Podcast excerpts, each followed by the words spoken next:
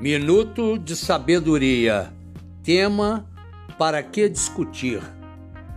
Para que discutir? Repare que, muitas vezes, um pequenino gesto, uma simples ação de benefício equivalem a milhares de palavras que o vento leva. Fique com Deus e até a próxima reflexão.